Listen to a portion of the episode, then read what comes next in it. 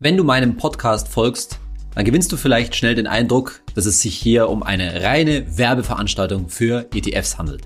Dass es einfach immer nur um ETFs geht und dass wir partout möchten, dass jedermann und immer sein ganzes Geld in ETFs steckt. Was natürlich stimmt, ist, dass schon ein großer Teil unserer Mission bei Finanztipp ist, den Deutschen mehr das Investieren beizubringen, weil bekanntermaßen in Deutschland halt viel zu viel Geld auf irgendwelchen nahezu nicht verzinsten Konten, Sparkonten, Tagesgeldkonten etc. rumliegt. Aber es geht natürlich nicht darum, ETFs investieren auf Teufel komm raus zu betreiben. Und deshalb drehen wir den Spieß heute mal um. Ich möchte dir heute in der heutigen Podcast-Folge ein paar Situationen nennen und auch ein paar Anzeichen nennen, wann du nicht in ETFs investieren solltest. Wann es keine gute Idee ist, einen großen Teil auch deines Geldes in Aktien und damit in Aktien-ETFs anzulegen. Darum geht es in dieser heutigen Folge von meinem Podcast Geld ganz einfach. Ich bin Saidi von Finanztipp. Wir bei Finanztipp sind der Meinung, Finanzen kannst du selbst. Und wir zeigen dir, wie. Ich habe dir heute vier Situationen mitgebracht. Wenn du in denen steckst, dann sind ETFs wahrscheinlich eher keine gute Idee für dich. Und hinter diesen vier Situationen steckt immer das gleiche Problem, schon mal vorab gesagt. Nämlich bekanntermaßen sagen wir bei Finanztipp ja, Du solltest nur in Aktien und Aktien-ETFs investieren, wenn du langfristig orientiert bist, wenn du viel Zeit mitbringen kannst, und zwar mindestens 10 Jahre, eher 15 Jahre. Und da ist auch schon das Problem. 10, 15 Jahre, das ist einfach eine lange Zeit. Und die sind wahrscheinlich auch für dich relativ schwer abzuschätzen. Das heißt, du denkst dir heute, ach ja, jetzt mache ich da mal so einen ETF-Sparplan und ich lege vielleicht auch größere Beträge in einem ETF ab, an, weil ich mir denke, ah, für die nächsten 10, 15 Jahre brauche ich das Geld wahrscheinlich nicht. Und dabei kannst du dich schlichtweg leider halt verschätzen. Und wo du dich auch verschätzen kannst, ist bei deiner eigenen Geduld oder anders gesagt bei deiner eigenen Verlusttoleranz. Dass du nämlich, wenn in dieser Zwischenzeit, also wenn in einem Verlauf dieser 10, 15 Jahre das Zeug mal ordentlich ins Minus geht, dass du es dann eben nicht mehr aushältst und entsprechend ja, die Geduld letztendlich verlierst. Und das ist ja genau das, was wir letztendlich verhindern wollen. Wir wollen verhindern, dass du, sagen wir mal, nach drei Jahren, nach fünf Jahren an das Geld rangehen musst oder rangehen willst weil du es entweder einfach objektiv brauchst oder weil du die Verluste, die rot aufleuchten in deinem Depot, nicht mehr aushältst und dann deine ETFs mit, ich sage jetzt mal was, 10, 20, 30 Prozent oder sogar noch mehr Verlust verkaufen musst, wo du eigentlich, wenn du 10 oder 15 Jahre gewartet hättest, diese Talsohle sozusagen hättest aussetzen sollen. Das ist sozusagen quasi der Super-GAU, den wir verhindern wollen, dass du also dein wohlverdientes Geld, dein auch wahrscheinlich jetzt angespartes Geld anlegst, investierst und damit letztendlich nur Verluste machst. Und dann wahrscheinlich Folgendes passiert, dass du nämlich vergrault bist, dass du verbrannt bist, dass du sagst, ah, das mit den ganzen Aktien und ETFs, was Finanztipp da empfohlen hat, das war keine gute Idee, das mache ich für den Rest meines Lebens nicht mehr. Das ist ja dann sozusagen langfristig gesehen wahrscheinlich auch der eigentliche Killer für deinen Vermögensaufbau. Aber ja, wenn du dann in dem Moment mit, was auch immer, sagen wir mal 20% Verlust verkauft hättest, dann wäre es natürlich eine bessere Idee gewesen, von vornherein das Geld gar nicht zu investieren, sondern schlichtweg einfach zum Beispiel auf dem Tagesgeldkonto bei, ja, sehr geringen Zinsen liegen zu lassen, aber zumindest halt eben nominal, wie man so schön sagt, keine Verluste zu machen. Und in diese Situation solltest du halt gar nicht erst kommen. Und welche Situationen das sein können, vier Stück im, das gehen wir jetzt durch. Situation Nummer eins: Du hast dein Vier-Töpfe-Prinzip gut umgesetzt, du hast einen ETF-Sparplan am Laufen und natürlich auch einen Notgroschen auf dem Tagesgeldkonto. Und jetzt stellst du fest, dieser Notgroschen, Notgroschen auf dem Tagesgeldkonto, der schmilzt irgendwie. Der wird irgendwie immer weniger. Oder du tust dich immer wieder schwer, den, ja, konstant zu halten und so weiter. Und was passiert wahrscheinlich? Du bestreitest letztendlich mehr oder weniger tagtägliche oder regelmäßige Ausgaben von deinem Notgroschen. Du merkst irgendwie, da ist zu wenig Rücklage letztendlich da. Und letztendlich, wenn man sich das so kurz mal von nach einer gewissen Flughöhe anschaut, dann ist wahrscheinlich Folgendes passiert. Dein ETF-Sparplan ist zumindest mal zu hoch. Oder schlichtweg sogar, du kannst den ETF-Sparplan schlichtweg einfach nicht leisten. Das heißt also, anstatt jetzt sozusagen so viel in, auf die langfristige Kante zu schieben, auf die wirklich hohe Kante, auf den ETF, aufs Depot zu schieben, muss halt erstmal für wirklich stabile Rücklagen auf dem Tagesgeldkonto gesorgt werden. Was machst du in dem Fall? Relativ simpel. Du setzt deinen ETF-Sparplan herab und setzt dafür deinen Dauerauftrag auf dein Tagesgeldkonto hoch. Du shiftest sozusagen was von der von dem langfristigen Sparen ins kurzfristige Sparen. Oder wenn es eben gerade richtig reinregnet, dann kannst du natürlich auch deinen ETF-Sparplan zwischenzeitlich mal auf Null setzen. Und ganz wichtig, die ETF-Anteile, die auf deinem Depot liegen, die können da natürlich auch eine Zeit lang liegen bleiben, weil die machen natürlich in der Zwischenzeit trotzdem hoffentlich Rendite. Das Geld ist ja trotzdem im ETF angelegt, kostet deshalb jetzt nicht irgendwie mehr, weil man seinen ETF-Sparplan eingestellt hat und du kannst ja deinen ETF-Sparplan logischerweise jederzeit wieder aufnehmen, vielleicht dann mit kleineren Beträgen. Also das ist auch etwas, was manch, wo ich manchmal den Eindruck habe, dass manche Leute das nicht so richtig realisieren. So ein ETF-Sparplan ist natürlich keine Handschelle. Da wird dir nichts irgendwie angelegt, sondern du kannst da mal reinsparen und wenn es zwischenzeitlich mal nicht geht, dann kann man natürlich auch aussetzen und hat dadurch aber auch keine Nachteile. Es entstehen keine höheren Kosten und das Geld, was im ETF drin ist, ist trotzdem natürlich gut investiert. Der nächste Schritt wäre dann natürlich, wenn du sagst, okay, da ist auf dem Tagesgeld einfach überhaupt nicht genug vorhanden und du hast einfach da Probleme, dann wäre natürlich absolut angesagt, äh, zumindest ein Teil der ETF-Anteile zu verkaufen und dafür das Tagesgeldkonto aufzufüllen. Denn ganz klar, langfristiges Investieren, Altersvorsorge, Vermögensaufbau, ja, ist eine total wichtige Sache. Aber wenn es einfach am Alltäglichen fehlt, wenn du sozusagen deine alltäglichen Auf Ausgaben nicht genug decken kannst und dafür letztendlich auch keinen Notgroschen aufrechterhalten kann. Und das ist halt mal ein wichtiger, wichtiges Prinzip in meinem Viertöpfe-Prinzip, dass du trotzdem liquide Rücklagen hast. Das darf man nicht vergessen. Es sollte eigentlich nie so sein, dass 100 Prozent vom Geld sozusagen in den ETF geht und man keine ausreichenden Rücklagen äh, mehr hat. Dann muss halt einfach auch mal das langfristige, der Vermögensaufbau, der Winterschlafvorrat gegenüber dem kurzfristigen, der kurzfristigen Ernährung sozusagen, dem, der kurzfristigen Versorgung weichen und dann ist einfach das liquide Geld auf dem Tagesgeldkonto und wahrscheinlich dann auch auf dem Girokonto schlichtweg wichtiger. Situation Nummer zwei. Du hast ein ETF-Depot, auch mit einem ETF-Sparplan und du hast auch einen ordentlich gefüllten Notgroschen auf deinem Tagesgeldkonto, das passt alles. Aber du hast ein Auto. Und zwar ein bisschen älteres Auto. Eine alte Karre, sagen wir es mal ganz deutlich. Und die wird wahrscheinlich in den nächsten Jahren irgendwann mal nicht mehr zu halten sein. Dann braucht man mal ein neues Auto.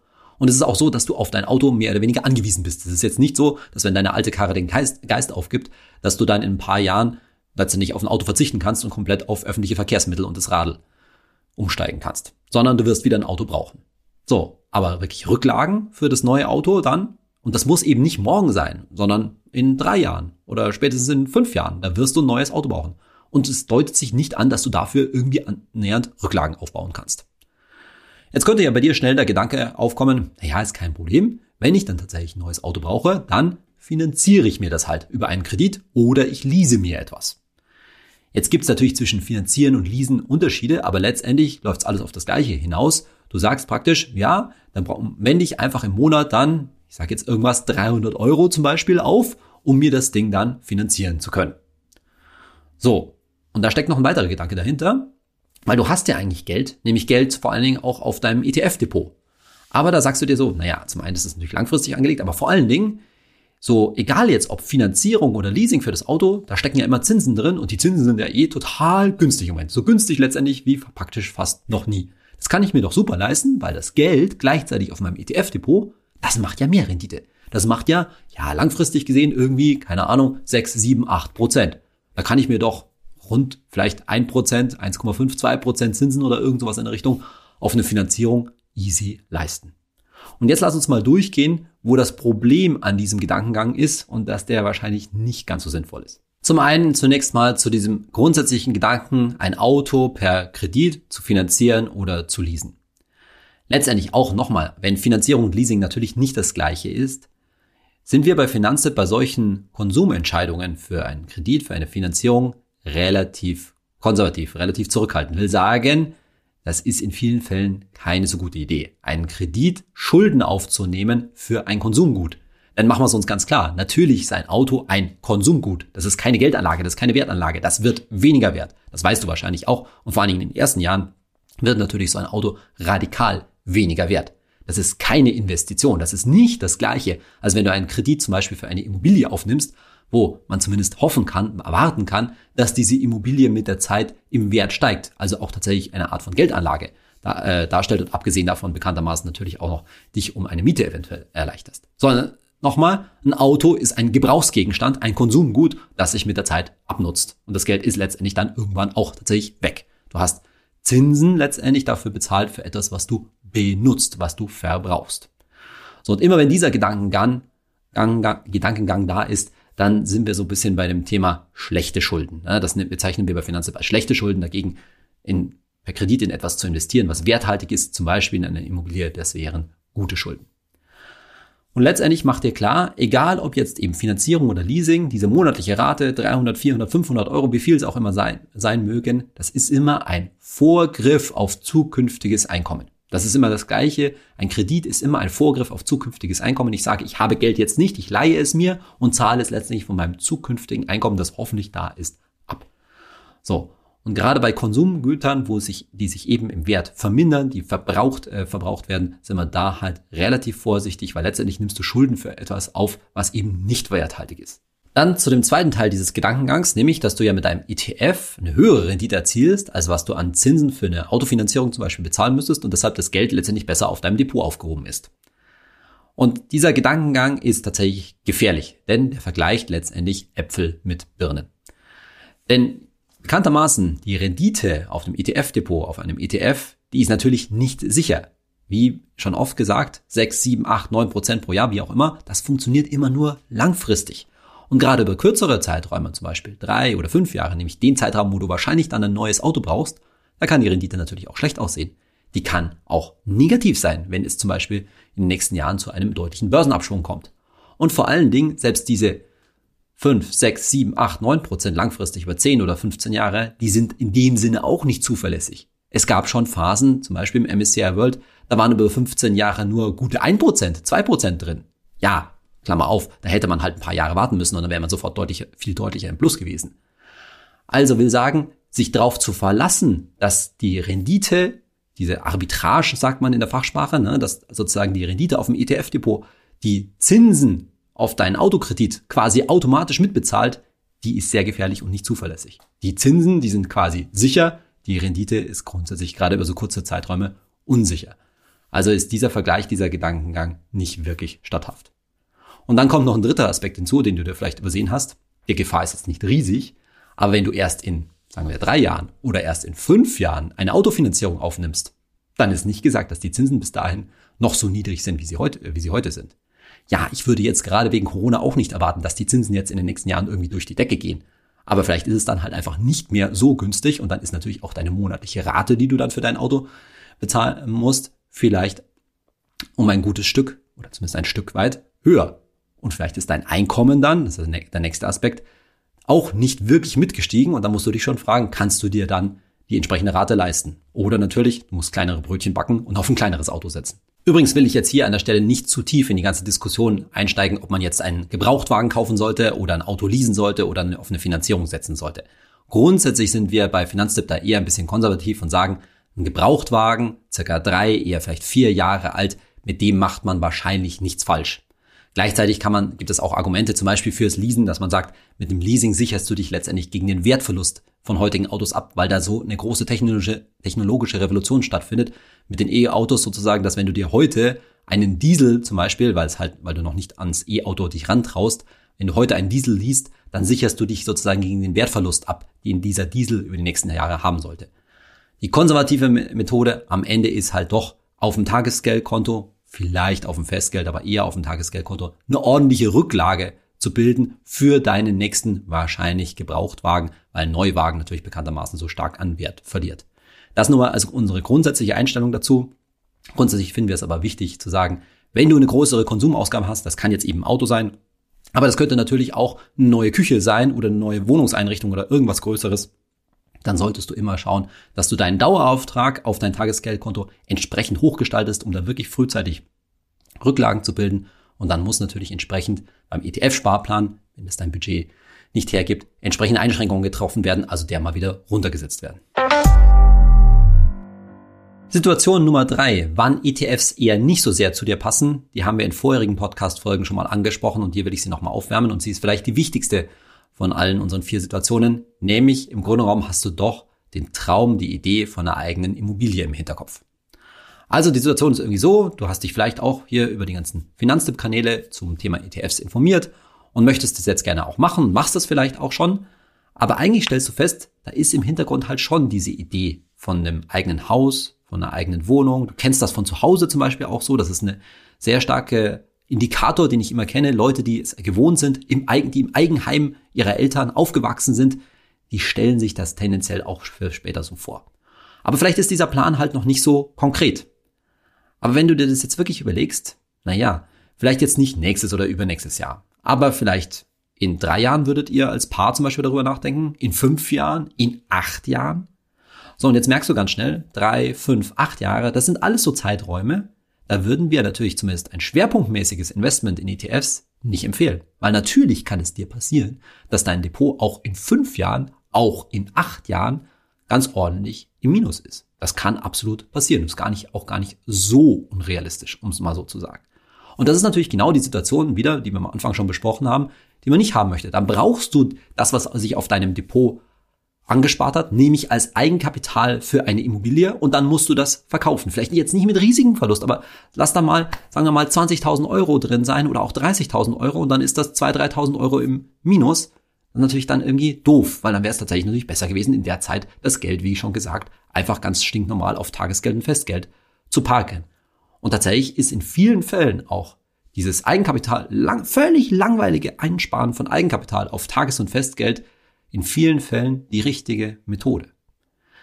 Denn das Grundproblem, und das ist natürlich wieder das Thema Nullzinsphase, dass es keine Zinsen gibt, ist halt, dass es keine sinnvollen mittelfristigen Anlagen gibt. Wir haben natürlich Tagesgeld und auch ein bisschen Festgeld, aber da reden wir natürlich über kurzfristig verfügbares oder bei Festgeld vielleicht so ein, maximal drei Jahre. Und bei Aktien-ETFs bekanntermaßen reden wir über 10, eher 15 Jahre. Aber was ist denn jetzt mit einer Geldanlage so auf einen Zeitraum von fünf Jahren? Weil fünf Jahre ist ja oft noch so einigermaßen absehbar und da denkst du dir so, naja, in den nächsten Jahren keine Immobilie, aber in fünf Jahren könnte das schon passieren. Und das ist halt das große Problem, dass es da sozusagen für die, gerade diesen mittelfristigen Bereich jetzt nichts gibt, wo man einfach sagt, ach ja, da lege ich mal das Geld hin für drei Prozent pro Jahr oder sowas in der Richtung. Das ist zwar nicht toll, aber für drei Jahre irgendwie okay. Und das ist halt heutzutage im sicheren Anlagebereich einfach nicht verfügbar. Mach dir an der Stelle vor allen Dingen auch klar, wie viel Eigenkapital du später mal benötigst.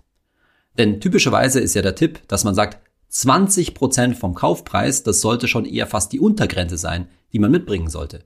Das heißt, wenn wir über eine Immobilie, die jetzt noch ja in der heutigen Zeit nicht mal teuer ist, sagen wir mal, wir reden über 300.000 Euro, das wäre irgendwie eine wahrscheinlich vielleicht ein bisschen größere Wohnung und nur in wirklich günstigen Gelegenheiten wirklich ein kleines Häuschen. 300.000 Euro, nicht viel Geld heute für eine Immobilie in, vielen, in den meisten Gegenden. 20 Prozent vom Kaufpreis sind 60.000 Euro. 60.000 Euro musst du da mitbringen. Und das ist halt dann, wenn dieses Thema auf einmal dann heranrollt und man will auf einmal eine Familie gründen, dann möchte man, hat man irgendwie auch ein schönes Haus oder eine schöne Wohnung gefunden, die man sich kaufen möchte, dann rollt das auf einmal so heran und dann müssen die 60.000 Euro zusammengekratzt werden. Und dann musst du wahrscheinlich halt ran an ein ETF-Depot und wie gesagt mit dem Risiko, dass das dann gerade im Minus ist. Und selbst wenn es günstiger geht, die Nebenkosten, also Notar, Makler, Grundbucheintrag und diese ganzen Geschichten, die musst du immer mitbringen. Und da reden wir dann trotzdem von 5 bis 15 Prozent des Kaufpreises. Also von mehreren 10.000 Euro reden wir eigentlich immer. Und das wird halt wahrscheinlich, wenn du es eben anders machst, wenn du auf dem ETF-Depot dein Geld anlegst, ansparst und so weiter, wird das einen großen Teil, diese 5 bis 15 Prozent deines Vermögens ausmachen. Mit anderen Worten, es wird wahrscheinlich sich gar nicht vermeiden lassen, dass du an das Depot ran musst. Und dann ist natürlich schon die Frage, hättest du das Depot besser sein lassen? Es gibt jetzt doch eine Kompromissmöglichkeit. Eben genau dann, wenn du sagst, ja, ich weiß noch nicht, wann das genau auf mich zutrifft. Ich muss jetzt mal Geld so irgendwie für eine mittelfristige Zeitraum von zum Beispiel fünf Jahren, sieben Jahren anlegen. Und zwar, indem du einfach nicht so viel Geld in ETFs steckst.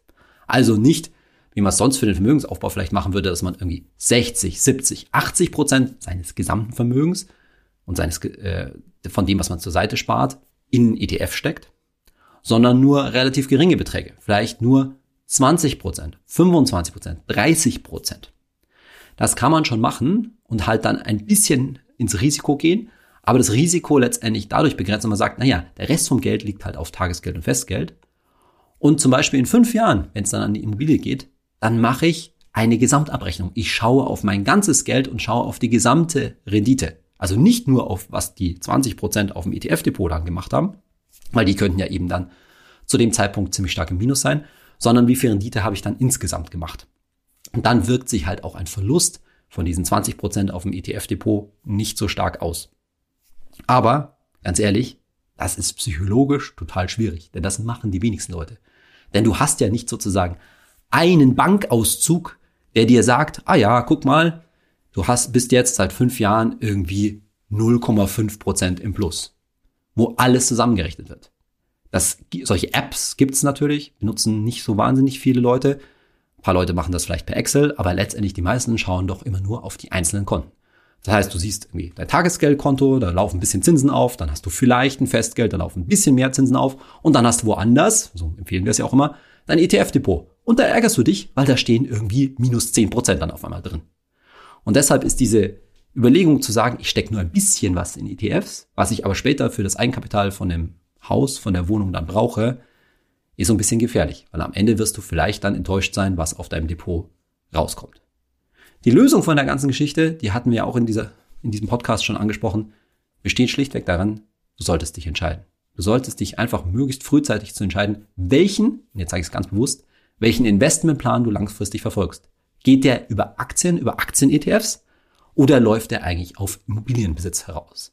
Denn die meisten Leute sind nicht in der Lage, beides nebeneinander her in großem Maßstab zu betreiben. Ja klar, wenn du sagst, ich habe da große Rücklagen, ich verdiene auch gut genug, ich kann das sozusagen irgendwie 50-50 quasi aufteilen. Die eine, das eine Geld geht ins Haus, in die Immobilie, da habe ich genug Rücklagen dafür, da kann ich mir auch eine entsprechende Rate leisten und ich kann nebenher noch einen ordentlichen ETF-Sparplan laufen. Okay, dann bist du in einer guten Situation.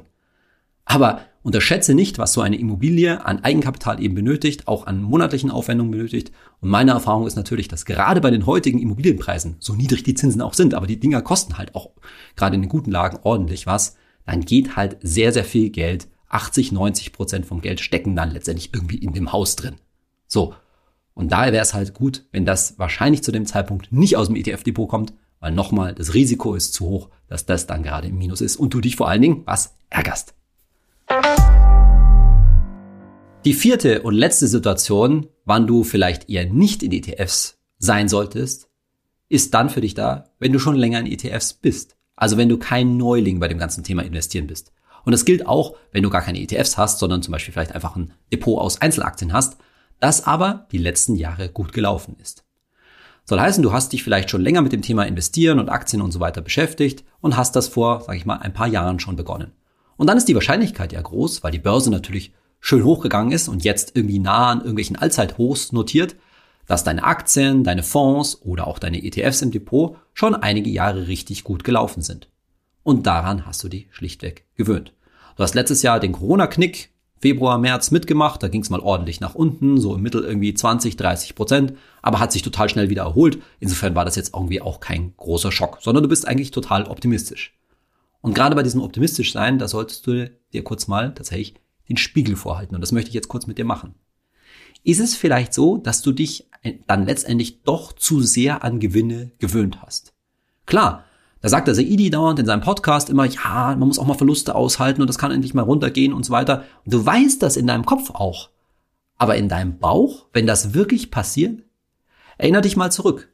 Hattest du wirklich vielleicht Bauchgrummeln, so an jetzt vor genau zwölf Monaten ungefähr, als dein Depot vielleicht auch ins Minus gegangen ist, als mal richtig ordentlich runtergegangen ist? Hast du vielleicht dran gedacht, boah, ja, das wird sich hoffentlich schon wiederholen, aber erholen. Aber wenn das jetzt irgendwie sich nicht erholt, wenn das jetzt so bleibt, diese Frage solltest du ernsthaft stellen.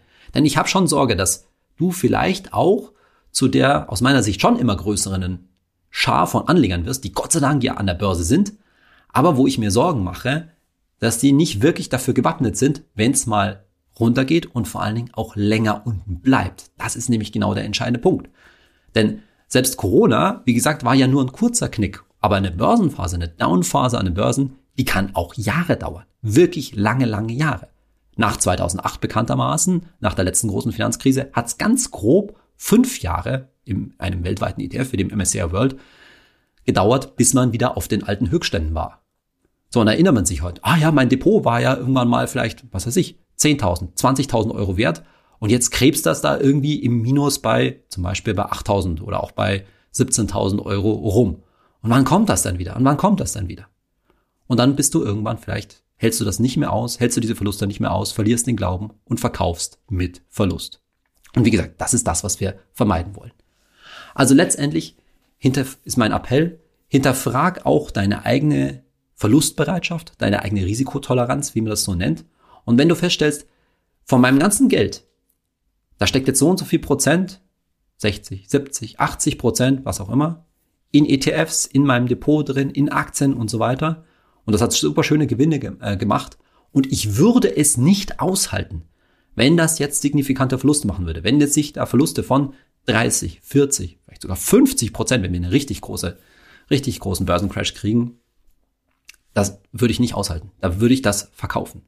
Dann ist die Zeit natürlich aus ETFs, aus Aktien und so weiter für dich rauszugehen. Und nicht, weil es jetzt der richtige Zeitpunkt zum Verkaufen ist. Wann ist schon der richtige Zeitpunkt zum Verkaufen? Es kann noch zehn Jahre so weitergehen oder noch länger. Das weiß keiner, wann es runtergeht, wann es raufgeht.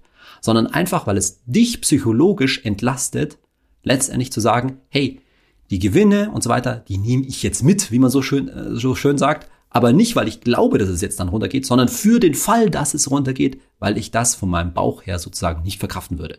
Ich muss sozusagen aus meinen Aktien, ETFs, Geschichten stärker rausgehen, reduzieren den Anteil, um sozusagen mich selbst zu schonen, falls es dann irgendwann mal kracht. Und das ist jetzt kein Appell, sozusagen dein Depot komplett aufzulösen. Das wäre vielleicht der Extremfall. Vor allen Dingen natürlich dann, haben wir ja schon besprochen, wenn du eh glaubst, dass du das Geld in den nächsten Jahren benötigst. Aber vielleicht einfach den Anteil, den Gashebel könnte man sagen, ein Stück weit zurückzunehmen, um dich selbst zu schonen und dir letztendlich die Verluste, die werden trotzdem dann Auftrag, auftreten werden, ertragbar zu machen. Weil am Ende, wenn es dann wirklich kracht, schaust du in dein Depot und schaust nicht auf, ich habe jetzt irgendwie minus fünf Prozent oder minus 15 oder auch meinetwegen minus 30, sondern du siehst die absoluten Euro. Da stehen dann minus 1000, minus 3000, minus 10.000 Euro, was auch immer. Und das ist eigentlich das, was dich dann sozusagen belastet. Du denkst, verflucht, das sind irgendwie jetzt auf einmal ein paar tausend Euro weg. Und so wirst du drüber äh, nachdenken und so solltest du heute schon drüber nachdenken. Und wenn du feststellst, hey, ja, ich habe das verstanden, das langfristige Prinzip, das langfristige Wachstum der Weltwirtschaft zu setzen und ich kann das aushalten, auch über viele Jahre, dann ist alles gut. Aber wenn du denkst, nee, wenn das passiert, dann kriege ich echt, echt mit der Angst zu tun und dann würde ich wahrscheinlich alles verkaufen oder einen großen Teil verkaufen, dann solltest du das besser heute als morgen machen. In unserer Kategorie Hey Saidi, eure Fragen beantwortet. Heute eine Frage, die mir Fabian ein, vor einiger Zeit auf YouTube gestellt hat. Und zwar fragt er, Hey Saidi, ich habe noch einen alten Bausparvertrag mit relativ guten Zinsen. Was macht man denn in Zukunft damit? Also dieses Thema Bausparvertrag ist ein besonderes Thema und dazu werde ich vielleicht auch mal eine eigene Podcast-Folge machen, aber nur mal soweit. Es geht jetzt gar nicht darum, ob man Bausparvertrag tatsächlich zum Bauen hernimmt, sondern wie ist das eigentlich als Geldanlage zu sehen? Und da gibt es natürlich alte Bausparverträge, die, sage ich jetzt mal, irgendwie noch zwei Prozent oder aufwärts vielleicht noch an Zinsen bieten. So. Und grundsätzlich gibt's da eigentlich keinen Grund, die zu kündigen. Man muss halt nur sehen, das ist halt eine Geldanlage, die definitiv im konservativen Bereich zu sehen ist, also als sichere Anlage, quasi so ein bisschen wie fast schon als ein Festgeldersatz. Und da spricht überhaupt nichts dagegen, das zu machen. Es geht mehr ums Verhältnis.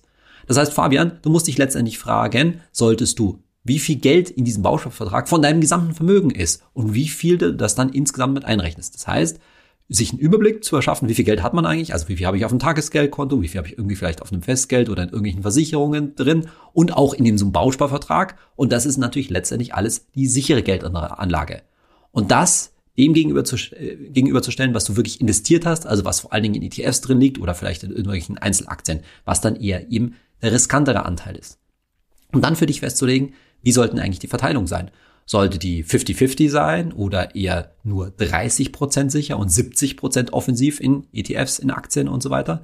Das ist die Entscheidung, die du treffen musst. Und darin, in dem sicheren Anteil nochmal, da kann dann auch ein ordentlicher Anteil in dem, in dem Bausparer drin sein. Aber es macht natürlich eher keinen Sinn, wenn du sagst, du bist langfristig äh, orientiert als Anleger, dass jetzt, ich sage jetzt mal was, 60, 70, 80 Prozent deines gesamten Vermögens in dem Bausparer drin, drin sind. Warum? Weil du nämlich auch mit zwei oder selbst mit drei Prozent Zinsen auf so, einem, auf so einen Bausparer langfristig nicht so richtig glücklich wirst, weil so ordentlicher Vermögensaufbau findet da drin natürlich nicht statt. Da geht dann doch wieder zu viel für die Inflation verloren.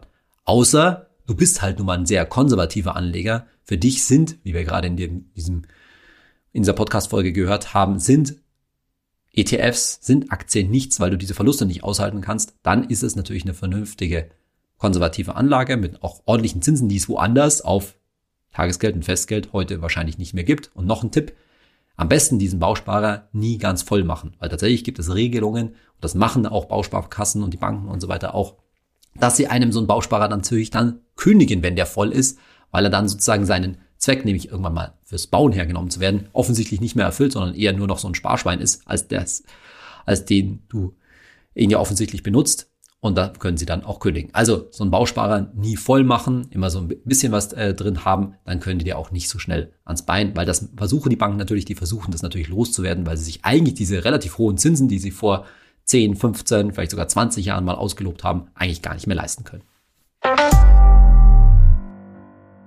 Ich hoffe, ich konnte dir in der heutigen Podcast-Folge mal darstellen, dass wir nicht immer all in ETFs sind, dass nicht immer alles irgendwie ins Depot muss, sondern dass es auch viele Situationen gibt, wo es eigentlich keine gute Idee ist, einen Großteil von deinem Geld eben in Aktien zu stecken. Beim nächsten Mal gehen wir mal auf ein doch anderes Thema ein, das wir bisher noch gar nicht in diesem Podcast behandelt haben, aber das schon letztendlich nicht in aller Munde, aber in vieler Munde ist, nämlich das ganze Thema Bitcoin, Kryptowährungen. Da wird ja viel geredet, immer wieder darüber, immer wenn der Bitcoin sozusagen ein neues Allzeithoch erklimmt, ob das jetzt das neue Ding ist und ob man damit nicht, ja, ob man nicht da Geld reinstecken sollte, ob man damit nicht auch richtig viel Geld machen kann. Und dass das natürlich alles nicht so einfach ist und logischerweise auch ziemlich risikoreich ist und was die Hintergründe dazu sind, darum geht's in der nächsten Podcast-Folge. Freue dich schon mal drauf. Ich freue mich, wenn du wieder einschaltest und zuhörst. Bis dann, dein Saidi.